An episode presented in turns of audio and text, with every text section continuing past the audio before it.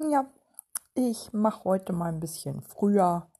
Ich denke nicht, dass noch wahnsinnig viele erstaunliche Erkenntnisse dazukommen werden. Ähm, ich habe heute auch nicht mehr viel vor, außer noch ein bisschen äh, die ähm, März-Ausgabe von Le Monde Diplomatique hoffentlich noch ein bisschen weiter zu lesen und später noch in einem Buch über offene Beziehungsmodelle zu schmökern, das ich gerade ausgeliehen habe. Ähm, ja, also kein spektakulärer Plan mehr für heute, der noch große Erkenntnisgewinne verspricht. Hm. Jo. Ich habe heute schon wieder von Corona geträumt. Ich, ich habe irgendwie aufgehört zu zählen, die wievielte Nacht in Folge das ist. Aber alle meine Träume sind seit, ich würde sagen, seit einer Woche oder so irgendwie immer rund um das Thema Corona gruppiert. naja, nicht schön. Also war auch noch kein schöner Traum dabei. Natürlich nicht. Ähm, ja. Heute Nacht habe ich geträumt, ich wäre äh, wandern gewesen im Umland. Ganz, ganz weit weg gelaufen also irgendwo in einer tiefsten Provinz, äh, in einem quasi, ich weiß gar nicht, ob das ein Museum oder ein Hotel war, das kann ich gar nicht richtig einordnen. Jedenfalls so äh, abgelegen in einer winzigen Ortschaft, die ganz schwer zu erreichen war, ähm, habe ich dann so eine Art, ja, ich weiß nicht, Hotel oder Museum entdeckt, irgendein Gebäude jedenfalls.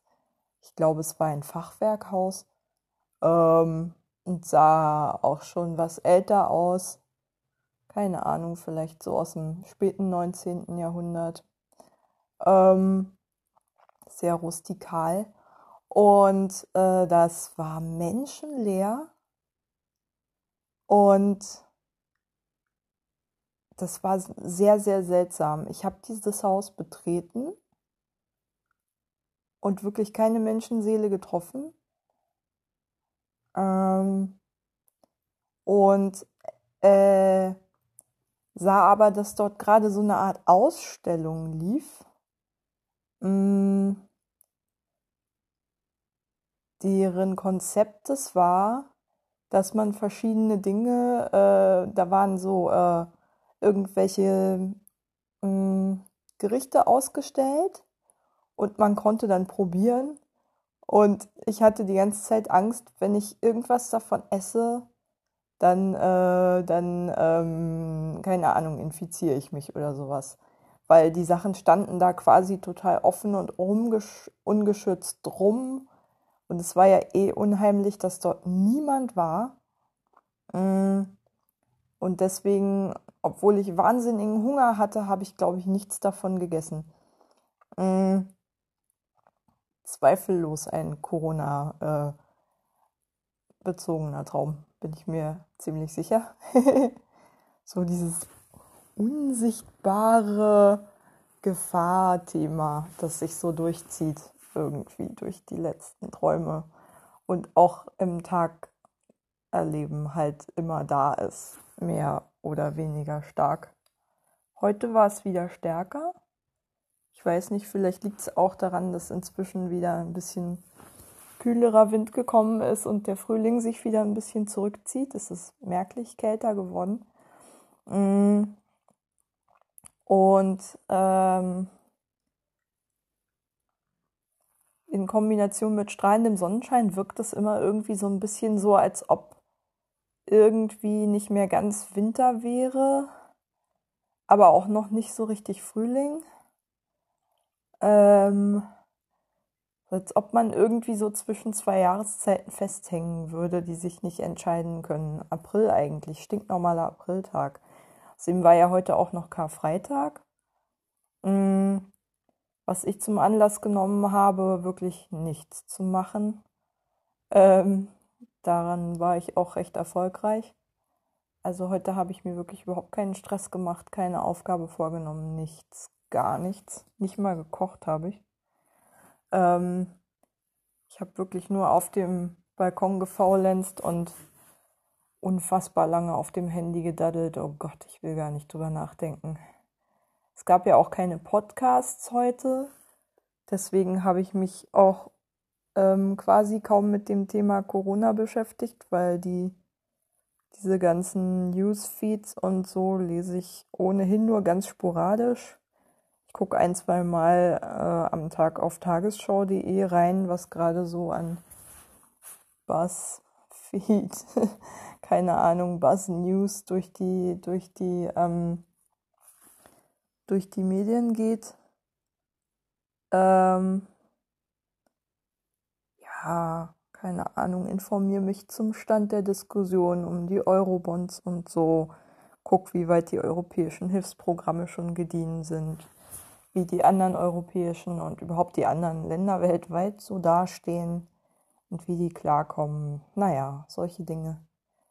Ähm, ja.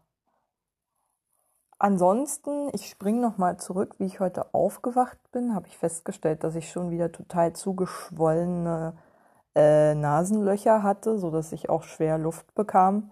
Dadurch hatte ich wieder so eine leichte Panik. Habe heute zweimal meinen Pulsoximeter zur Hand nehmen müssen, um mich zu beruhigen, auch wenn meine Sauerstoffsättigung, die war ganz kurz mal bei 97 Prozent, nee, ich glaube sogar 96 Prozent, aber wirklich nur ein ganz, ganz kurzes Sekunde, ach, nicht mal eine Sekunde, ähm, glaube ich. Dann war sie wieder auf 97 und die meiste Zeit war sie auf 98 Prozent. Und mein Puls war auch relativ hoch. Also irgendwie war ich heute wohl nicht so ausgeglichen und ausgeruht und so. Ähm, hatte ja auch anstrengende Tage hinter mir. Die letzten zwei zumindest, nach vor allen Dingen der vorgestern. Ich glaube, da erhole ich mich immer noch von. Äh, und naja, ich glaube, ich kann nicht erwarten, dass nicht irgendwie immer mal wieder die Angst durchkommt. So. Das ist jetzt einfach ein Zustand, mit dem ich vermutlich leben muss. Ich werde die jetzt nicht los, solange diese Situation so anhält und so bedrohlich ist. Damit muss ich mich, glaube ich, einfach irgendwie arrangieren dass ich die, ja klar, ich meine, mich die ganze Zeit mit ihr konfrontieren dürfte auch kein erfolgsversprechender Gedanke sein.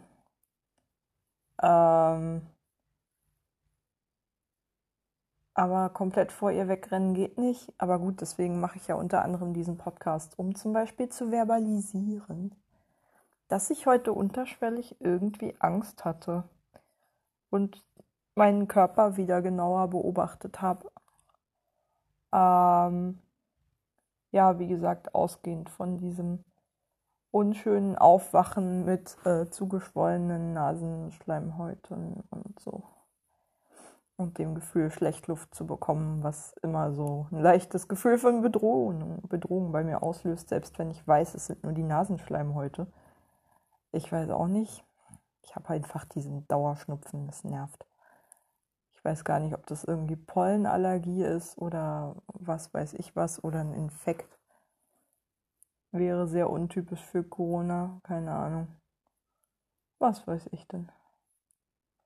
Mm, ja. Ist halt natürlich auch irgendwie gruselig, wenn man sich die ganze Zeit so nicht so ganz gesund fühlt und einfach nicht weiß, was es ist. So. Ähm, man merkt nur, irgendwas ist da die ganze Zeit. So wie so in Lauerstellung im eigenen Körper. Äh, aber das Gefühl habe ich schon, glaube ich, länger als Corona.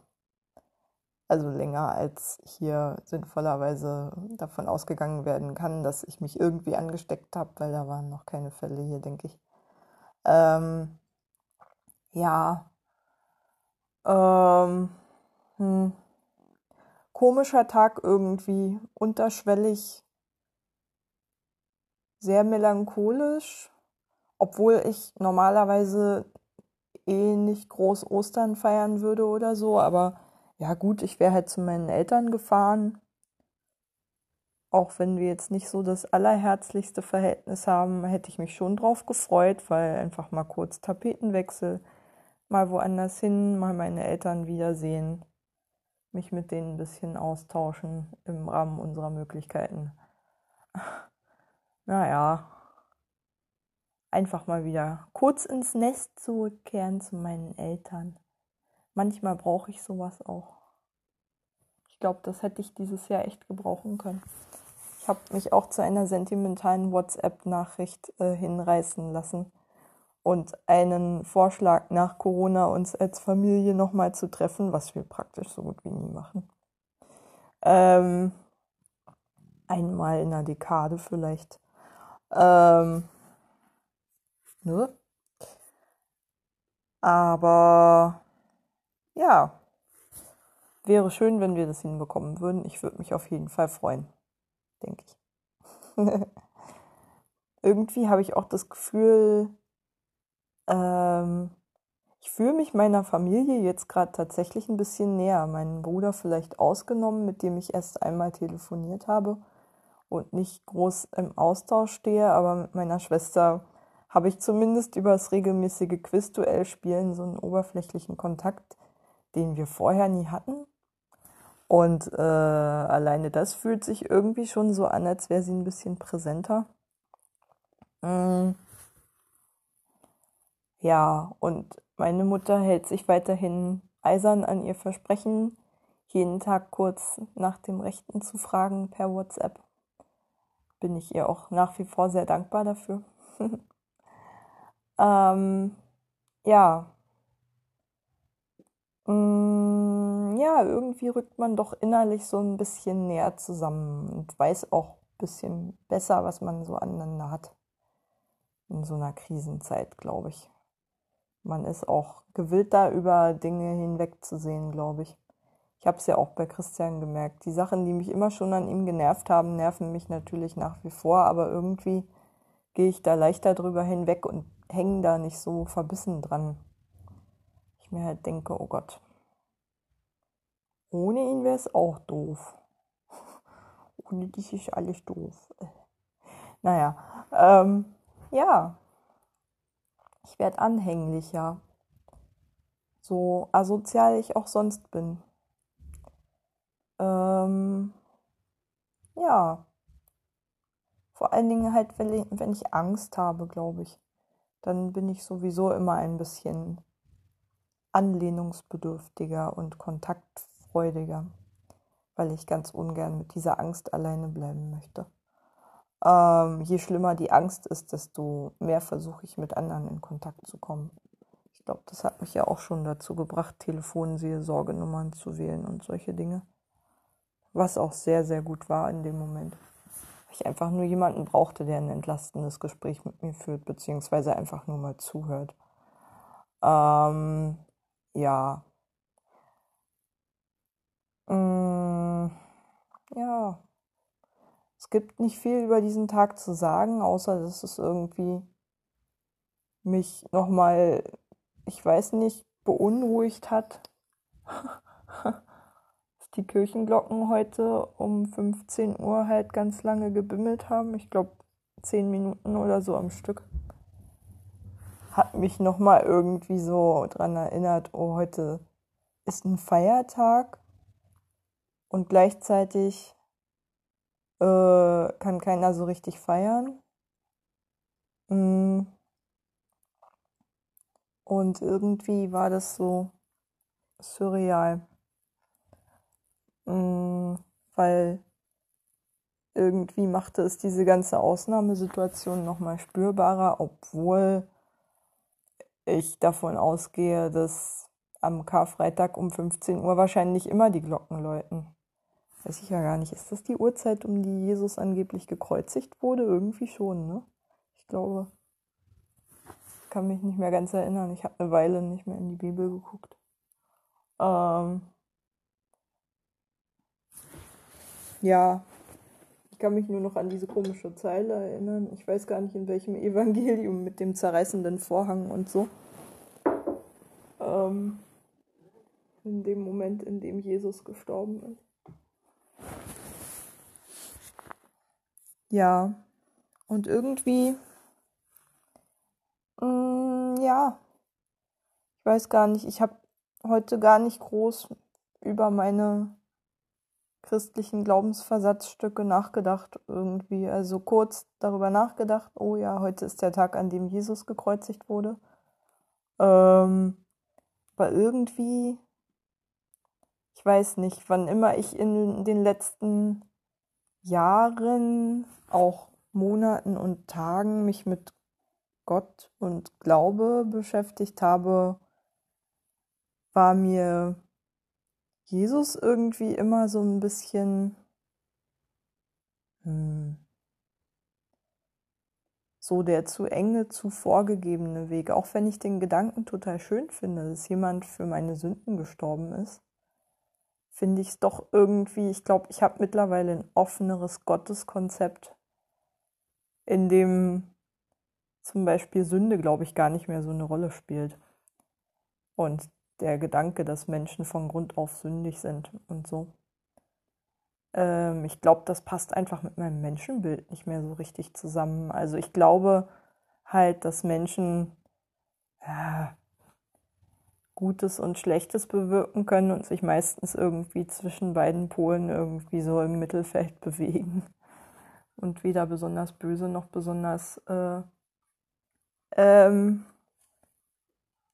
gute Dinge tun, wobei böse in dem Fall mit egoistisch und gut mit altruistisch übersetzt werden kann, auch wenn das sicherlich nicht ganz so einfach ist und egoistische Dinge auch anderen nützen können und altruistische anderen schaden können und so. Ähm, ja, gut. Man kann ja auch für eine höhere Sache irgendwie beschließen, dass Menschen geopfert werden müssen oder so diese Diskussionen, die jetzt schon wieder die ganze Zeit geführt werden und irgendwie so immer präsenter werden von äh, Wirtschaftsverbänden, dass man doch bitte ähm, diesen Lockdown so schnell wie möglich beenden soll, obwohl das ganz klar Menschenleben kosten wird und obwohl das ganz klar zu einer Überforderung unseres medizinischen Systems führen wird, ist halt so eine so ein Beispiel für das Ansinnen, eine Gruppe von Menschen zu opfern für das Wohl aller, also wirtschaftliche Prosperität.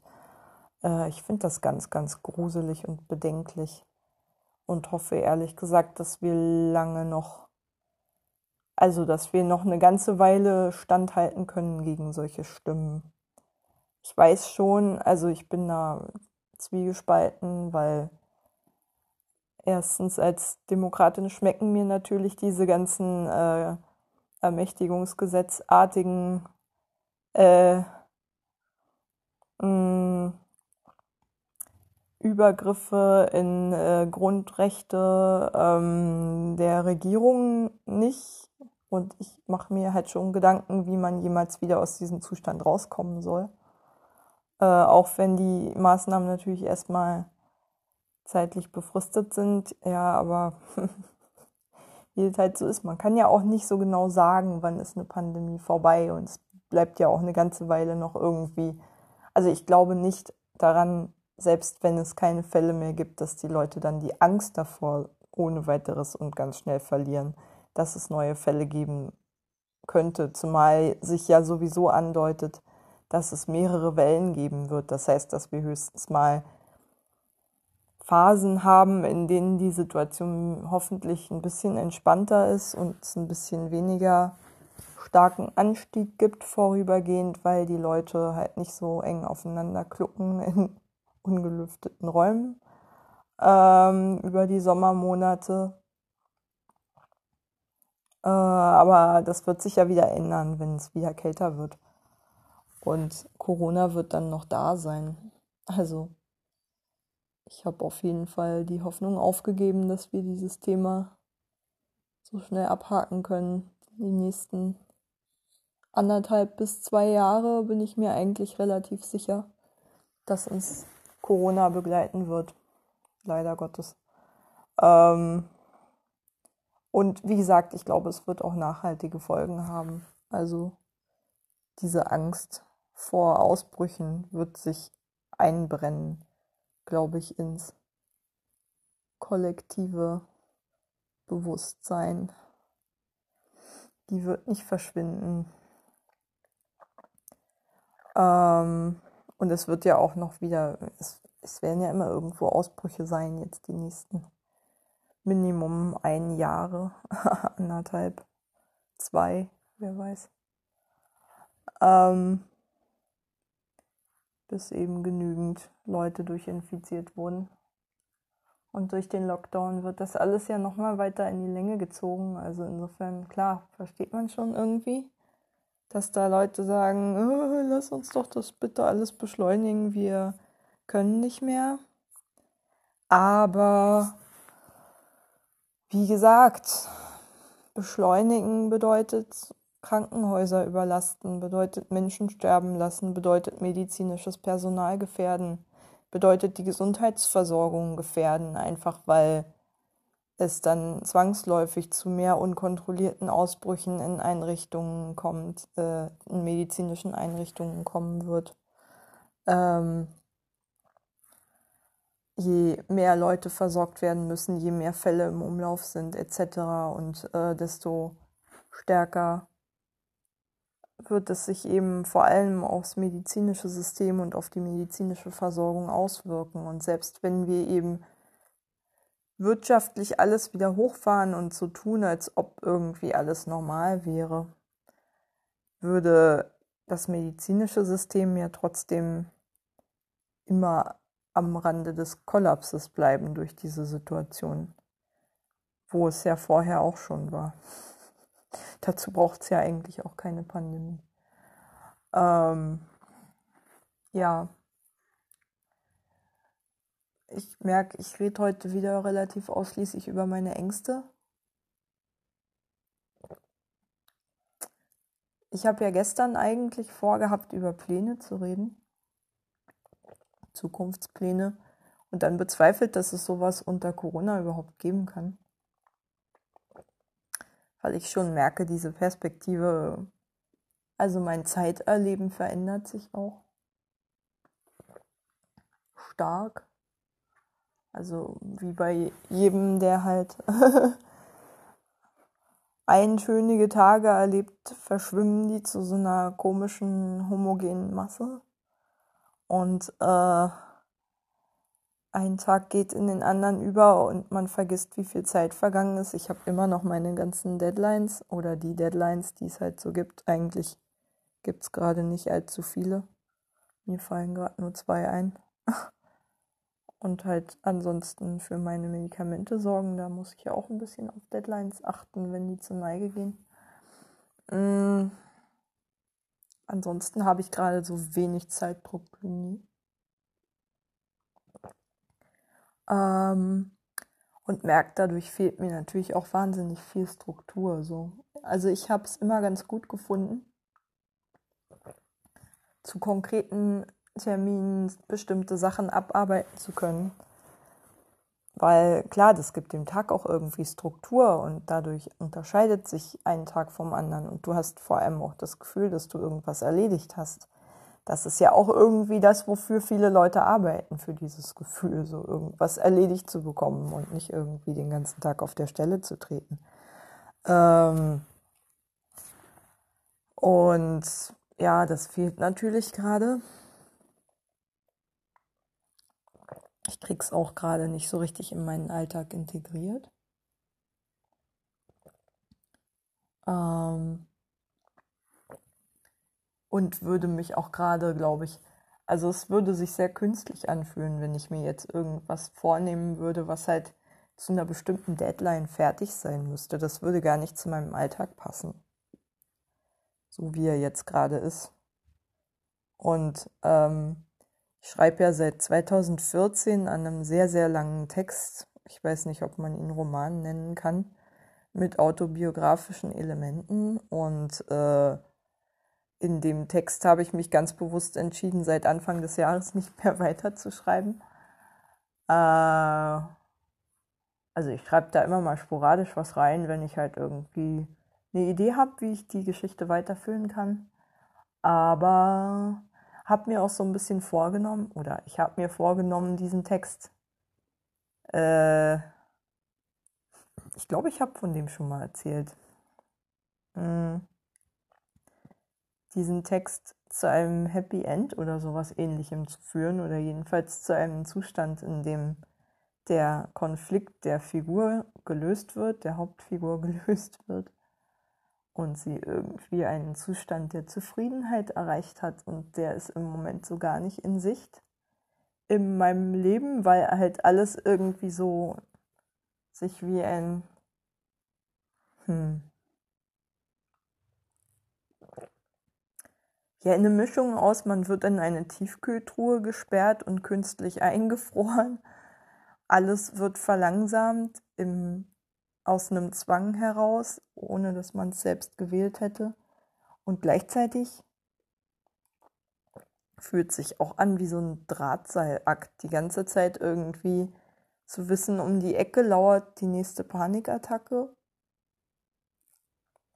Und ich muss irgendwie gucken, wie ich mit dieser Angst, äh, also wie ich schaffe, dass die nicht so überwältigend wird, dass einfach alles von ihr bestimmt wird, sondern wie ich es schaffe, sozusagen so eine Art Burgfrieden mit ihr zu finden. Dazu habe ich ja auch diesen Podcast hier, um unter anderem meinen engsten Raum zu geben. Ähm, ja, klappt ja auch ganz gut, finde ich. Also auf jeden Fall ist es schon ganz, ganz äh, fester Bestandteil des Tages für mich und äh, fühlt sich an wie so, mh, hm, naja, die Zeit, die ich mir einfach widme, so am Tag, um mal zur Ruhe zu kommen, zum einen, aber auch, also ohne mich abzulenken, mich mal wirklich nur mit mir und mit meinem Befinden, mit meinen Gefühlen, mit meinen Gedanken zu befassen, mit dem, was ich erlebt habe, aber auch gleichzeitig halt, ja, mm, ja, ja, ich weiß gar nicht. Irgendwie mir selber auch sozusagen das Gefühl zu geben, dass ich wichtig genug dafür bin, um mir diese Zeit zu nehmen und diesen Raum zu nehmen auch und das Internet voll zu quatschen. Ähm, bis es voll ist. Ich kenne da nicht. Irgendwann wird es voll sein, aber egal, dann war ich das. ich laber das Internet voll. Jawohl. Ähm, ohne Gnade. Ähm, ja. Aber wie gesagt, den Raum nehme ich mir einfach, bis Anchor irgendwann mal sagt, oh mein Gott, da ist ja jemand, der die ganze Zeit nur einen Hörer hat und äh, sich überhaupt nicht vermarkten will und noch nicht mal auf anderen Plattformen diesen Podcast veröffentlicht hat. Was soll denn das? Und der hat schon so viel Serverkapazität von uns geklaut. Was für eine Frechheit. Keine Ahnung. Ist mir ja egal. Aber wenn ich da irgendwann mal, ich, ich habe heute schon drüber nachgedacht, oh Gott, wie viele Folgen kann ich eigentlich aufnehmen? Und kriege ich eigentlich irgendwann mal Ärger dafür, dass ich quasi mich überhaupt nicht um irgendeine Form von Promotion bemühe, sondern das ganz offensichtlich nur zum eigenen Privatvergnügen mache? Ähm, mal gucken, ich lasse es mal drauf ankommen. Ist vielleicht auch so ein kleines nagendes, schlechtes Gewissen darüber, dass ich mich erdreiste, mir diesen Raum zu nehmen. so. Es gibt ja bekanntlich diese kleine Domina in mir, die mich klein halten will und mir verbietet, Raum einzunehmen und so. Und die ist auch gut mit von der Partie, wenn es darum geht, mich dafür zu kritisieren, dass ich äh, die Dreistigkeit besitze, mir Raum zu nehmen, wo auch immer und wie auch immer. Und ähm, ja, ich schlage ihr nach wie vor ein Schnippchen mit diesem Podcast. Mm, so lange, bis äußere Umstände mich dazu zwingen, ähm, das nicht mehr zu tun. Sei es mein körperlicher Zustand, der es nicht mehr erlaubt, Gott bewahre, oder äh, Anchor mit wirtschaftlichen Zwängen um die Ecke kommt, die mir verbieten zu tun, was ich gerade tue. Naja. Hm. Ähm, ansonsten hm, habe ich heute nicht viel erlebt, über das ich reden könnte. Wie gesagt, ich wollte eigentlich nur dieses seltsame, unwirkliche, durch die Feiertage nochmal verstärkte, nagende Gefühl loswerden, dass irgendwie alles so wirkt, also dass, dass irgendwie man so das, das Gefühl regelrecht in der Luft liegt, dass irgendwas so ganz und gar nicht in Ordnung ist. Ohne dass man es so richtig greifen kann. So. Und ähm, ja. Also ich finde auch, je länger diese Situation anhält mit dem Lockdown und so, desto stärker merkt man auch anderen Menschen irgendwie an, wie sie ihr Verhalten verändern und so. Und wie gesagt, wahrscheinlich ist es nur eine Gewohnheitssache und wahrscheinlich gibt es auch einfach, ist es einfach schwerer geworden, dieses äh, geht mich doch nichts an, hä, was ist denn das? Ähm, Nehme ich jetzt mal nicht ernst. Ich mache jetzt mein Ding einfach weiter Scheiß auf Pandemie ist ja sowieso nur Quatsch oder jedenfalls nicht so schlimm. Mm.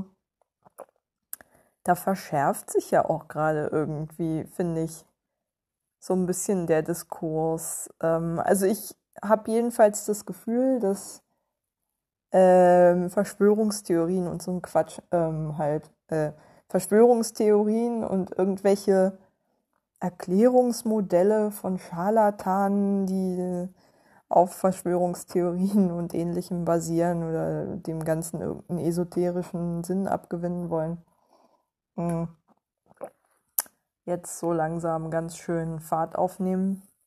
Ist wahrscheinlich schon eine ganze Weile so, aber es ist halt mittlerweile offensichtlich so, dass es schon äh, Medien gibt, die darüber berichten und die springen dann wirklich erst auf den Zug auf, wenn das Thema so äh, groß geworden ist, dass sie schon wahrscheinlich im Freundes- und Bekanntenkreis mit solchen Sachen konfrontiert werden. Also es schon wirklich ganz schön virulent geworden ist. Da gibt es ja die verrücktesten Stories. Ich will da gar nicht groß drauf eingehen. ähm, ja. Also die Leugner werden weiter leugnen und wahrscheinlich aggressiver dabei bleiben ähm, und natürlich, je länger sich die Situation so hinzieht, ohne dass sie jetzt wirklich sichtlich eskaliert, also sprich, wir hier italienische oder amerikanische oder ja, welcher Hotspot auch gerade immer gemeint ist. Am Anfang war es Wuhan, dann war es Italien, dann ist es Spanien und Frankreich geworden. Inzwischen sind die USA zum Hotspot geworden. Ich komme da nicht mehr mit. Ähm aber jedenfalls äh, mit jedem Tag, an dem solche Bilder bei uns halt nicht produziert werden, mit irgendwelchen improvisierten Leichenhallen und so, wird es natürlich schwerer, so einen Zustand aufrechtzuerhalten mit gravierenden Einschnitten in äh, das Leben von so vielen Menschen und desto lauter werden sicher auch die Stimmen in der Wirtschaft, diesen Zustand aufzuheben ähm, oder zu lockern. Ich ja, ja, bei dem Punkt waren wir ja schon mal. Mm. Und wie gesagt, davor habe ich hauptsächlich ein bisschen Angst.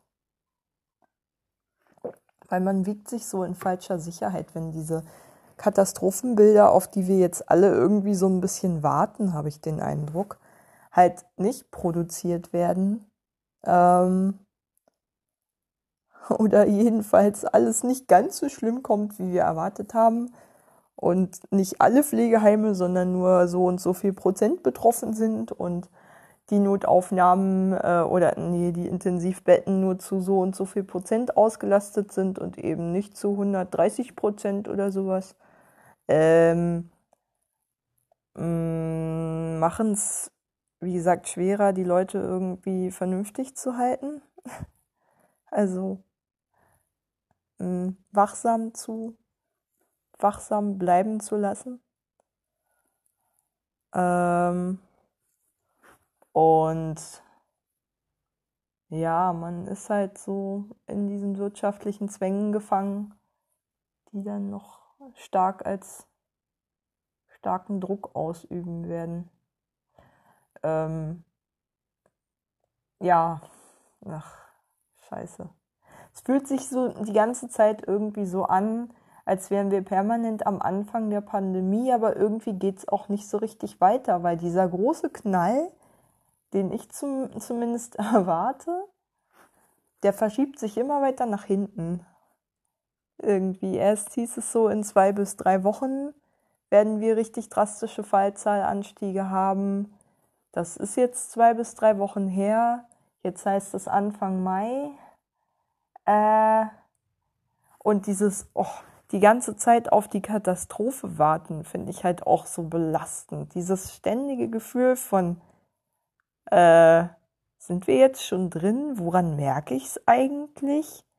Würde ich es merken, wenn irgendwie, also ich meine, ich horch schon im Moment die ganze Zeit auf, wenn ich eine Sirene höre.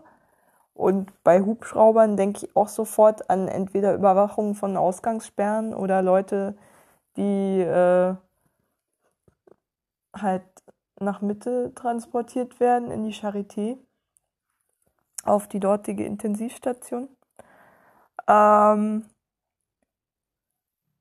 ja, also ich merke, selbst bei Alltagserscheinungen wie, wie gesagt, Sirenen oder Hubschraubern oder Flugzeugen, von denen vor allem auffällt, dass sie sehr, sehr selten fliegen. Und wann immer ich ein Flugzeug sehe, denke ich sofort, ach, wahrscheinlich sind wieder Leute zurückgeholt worden aus irgendeiner Ecke der Welt. Hm. Ja, also irgendwie wird alles davon überlagert. Man kann kaum an irgendwas anderes denken. Gleichzeitig fühlt es sich so an, als wäre es irgendwie noch nicht so richtig real, als wäre es noch nicht so richtig da. So. Als wäre man noch nicht so richtig drin. Auf jeden Fall fühlt es sich nicht so an, als hätten wir irgendwie das Schlimmste überstanden, sondern es fühlt sich so an wie, oh, da kommt der Tsunami, aber halt in Zeitlupe. So. Oh, und das ist halt so ein permanentes Gefühl der Anspannung. Und ich frage mich wirklich, was dieses Gefühl der Anspannung irgendwie lösen kann. Und frage mich wirklich schon in manchen Momenten, wenn ich dann diese Katastrophenszenarien sehe, spüre, dass die da sind. Äh, keine Ahnung, die Kolonnen von Leichenwägen und so und die Bundeswehr, die anrückt und unterstützt in Kliniken und solche Dinge. Ähm, weiß ich nicht, was das mit mir machen würde. Äh, ich versuche mich innerlich auf jeden Fall darauf vorzubereiten, damit ich dann nicht total durchdrehe. Hab davor Angst und gleichzeitig habe ich manchmal das Gefühl, es wäre fast eine Erleichterung, weil man zumindest so einen Punkt erreicht hat, an dem man weiß, okay, jetzt haben wir sozusagen die Talsohle, die durchschreiten wir eine Weile und dann geht's irgendwann wieder aufwärts. So. Ähm, ich glaube, dieses Gefühl, die ganze Zeit in der Abwärtskurve zu sein, sozusagen, wenn man so eine Krisendynamik hat, ähm, die ganze Zeit geht es immer weiter abwärts auf einen psychischen Tiefpunkt zu, den man aber einfach noch nicht erreicht hat und den man noch nicht durchschreiten kann. Und das ist es, glaube ich, irgendwie, das mir Angst macht, weil ich nicht weiß, wie lange das dauert. Mm, ja. Ich weiß auch nicht. Und gleichzeitig merke ich, wie ich immer wieder irgendwelche sentimentalen Fantasien habe. Ach ja, letztes Jahr wolltest du noch mit deiner Mutter, also ähm, ähm, in, in Urlaub fahren. Das haben wir nämlich ganz, ganz, ganz selten gemacht. Ähm, und haben uns das irgendwie schon seit Jahren mal vorgenommen, so latent, aber dann doch nie gemacht. Und heute hatte ich so den Gedanken, so, das muss ich jetzt aber mal machen. Ich will mal an die französische Atlantikküste. So. Oder an die polnische Ostsee. Und äh, wie gesagt, dieses äh, Buch Thousand Places to See Before You Die habe ich mir ja auch nicht ganz umsonst gekauft.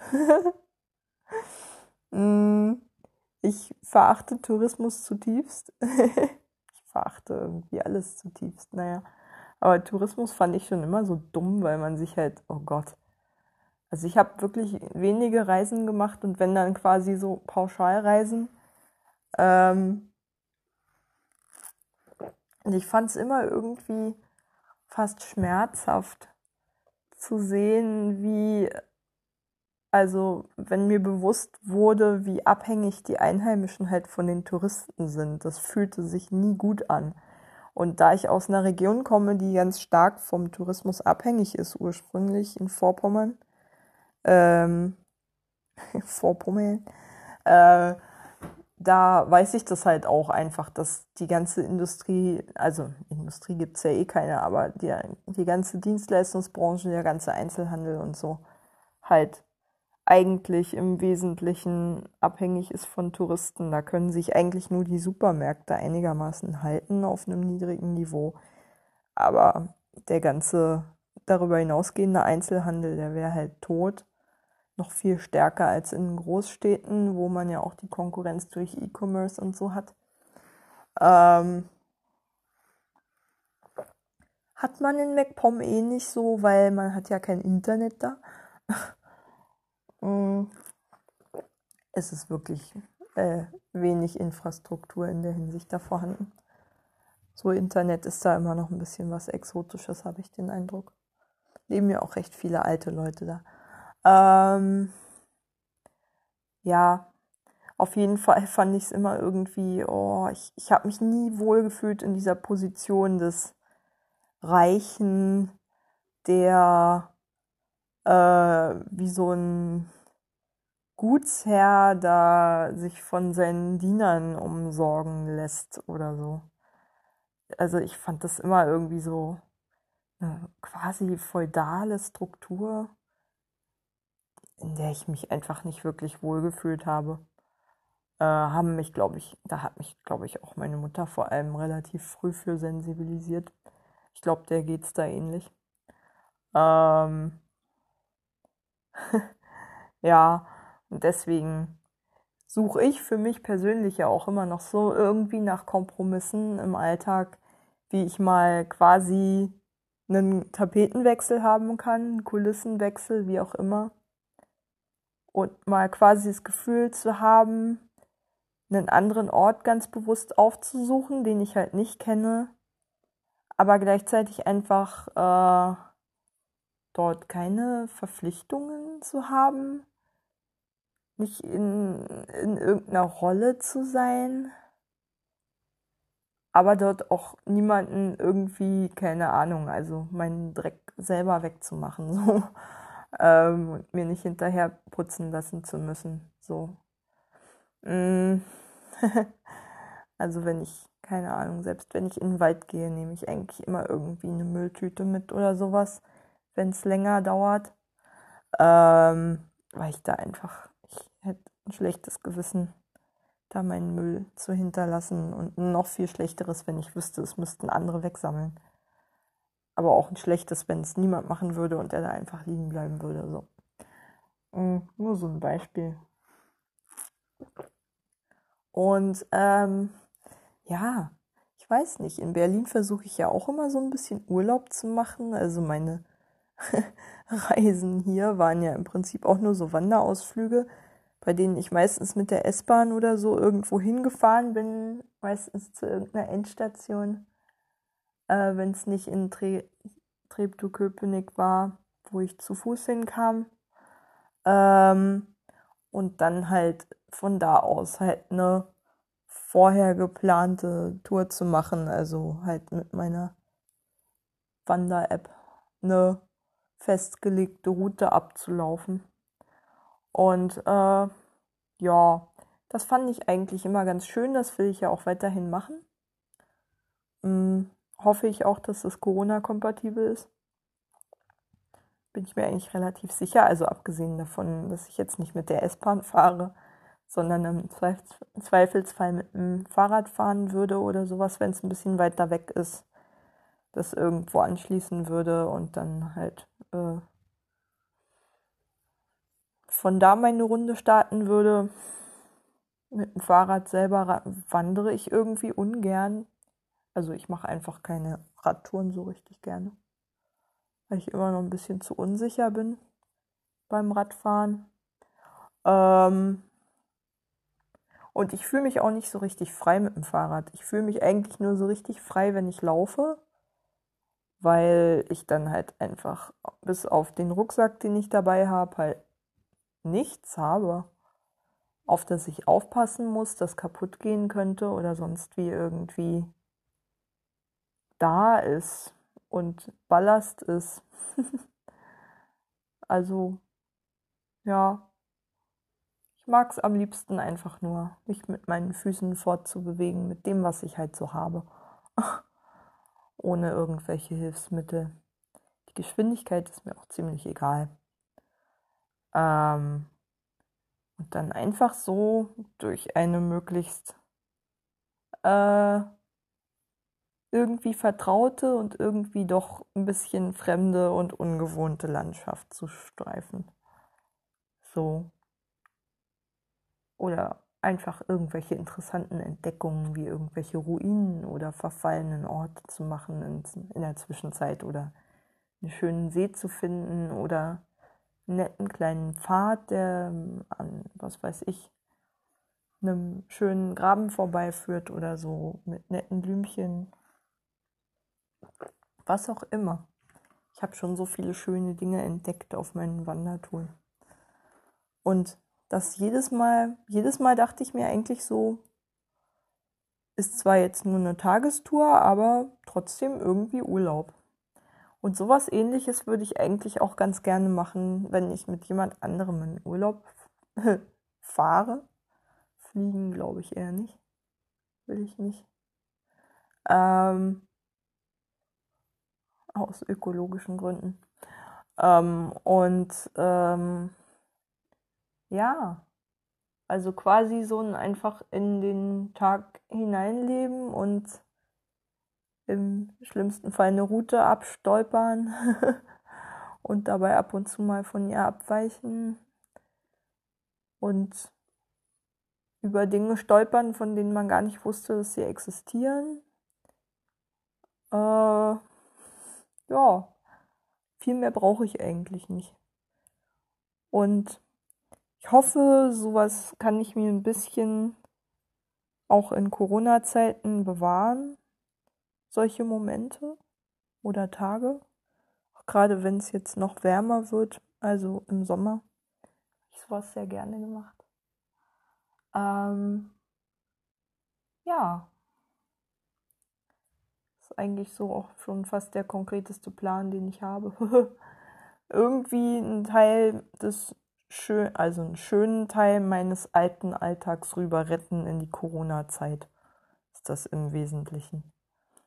Und nach Corona diesen Teil nochmal auf ein anderes Level he heben, indem ich wirklich erstens mit einer anderen Person, also wahrscheinlich meiner Mutter, äh, und dann nochmal wahrscheinlich mit äh, richtigen Reisen im Sinne von Fernreisen mit der Bahn oder so halt nochmal irgendwo hinfahren außerhalb Deutschlands. So muss gar nicht weit weg sein. Kann auch irgendwo im Umland sein. Also in einem der umliegenden Länder sein, aber ich würde auf jeden Fall total gerne nochmal an irgendeine Form von Meeresküste zum Beispiel. Davon träume ich jetzt gerade so ein bisschen. Obwohl es schon vor Corona irgendwie immer nur so Spinnerei war. Aber man kann es sich ja für danach vornehmen. Neben als Familie nochmal zusammenkommen, das ist genauso Spinnerei und unrealistisch, weil wir es einfach so verdammt selten geschafft haben. Ähm, aber man kann sich ja an so einen kleinen Dingen irgendwie festhalten. Irgendwie wäre es auch traurig, wenn man so gar nicht drüber nachdenken würde, was man danach macht. Sonst fehlt einem ja völlig die Perspektive und auch dieses Gefühl, man kann sich auf was freuen irgendwie. Und sei es, man freut sich über etwas, was man vorher für selbstverständlich gehalten hat und dann erst so richtig zu schätzen weiß, weil man merkt, wie wertvoll es eigentlich ist und wie wenig selbstverständlich. Ja. Hm. Das wünsche ich mir auf jeden Fall auch, dass ich das nicht so schnell vergesse. Ähm, was jetzt gerade alles nicht selbstverständlich ist, aber von mir so lange für selbstverständlich gehalten wurde dass ich das nicht vergesse, selbst wenn sich die Zustände wieder normalisieren, dass ich dankbarer dafür werde. Auch für meine paar Privilegien, die ich ja doch noch habe, auf jeden Fall. Und sei es ein Dach über dem Kopf und eine Wohnung, in die ich mich zurückziehen kann und in Quarantäne leben kann. Und für so viele Menschen ist das ja vollkommen utopisch. Äh, und so viele Menschen haben auch irgendwie keinen Sozialstaat, der sie versorgt und sind jetzt völlig in der Luft hängend oder sind gezwungen, jetzt immer noch, keine Ahnung, Straßenverkäufe zu tätigen und sich einem Ansteckungsrisiko auszusetzen, obwohl sie schon, keine Ahnung, über 70 sind oder so. Ich habe heute erst eine Reportage gehört äh, über die wirtschaftlichen Folgen von Corona und da war ein kurzer Bericht über Mexiko, in dem halt ein älteres Ehepaar, beide waren schon über 70, glaube ich, ähm, interviewt wurde, die, wie gesagt, genau das machen mussten. Also quasi weiter Straßenverkäufe tätigen mussten und äh, sonst halt einfach nicht über die Runden gekommen wären, weil es keinen Staat gibt, der sie auffängt. Und das, obwohl in Mexiko ja gerade erst, ich glaube im Dezember oder so, hm, ein relativ linker Präsident an die Macht gekommen ist, der eigentlich versprochen hat, alles anders zu machen. Aber so schnell kann man so einen Staat wahrscheinlich nicht umkrempeln. Ähm, schon gar nicht wie Mexiko. Naja, und so wird es auch nicht nur in Mexiko sein, nehme ich an, sondern in zahlreichen anderen Ländern. Und äh, ja, ich habe ja in den letzten Tagen immer mal wieder auch so Dinge äh, Reportagen gehört aus anderen Teilen der Welt, ähm, wie dort mit Corona umgegangen wird.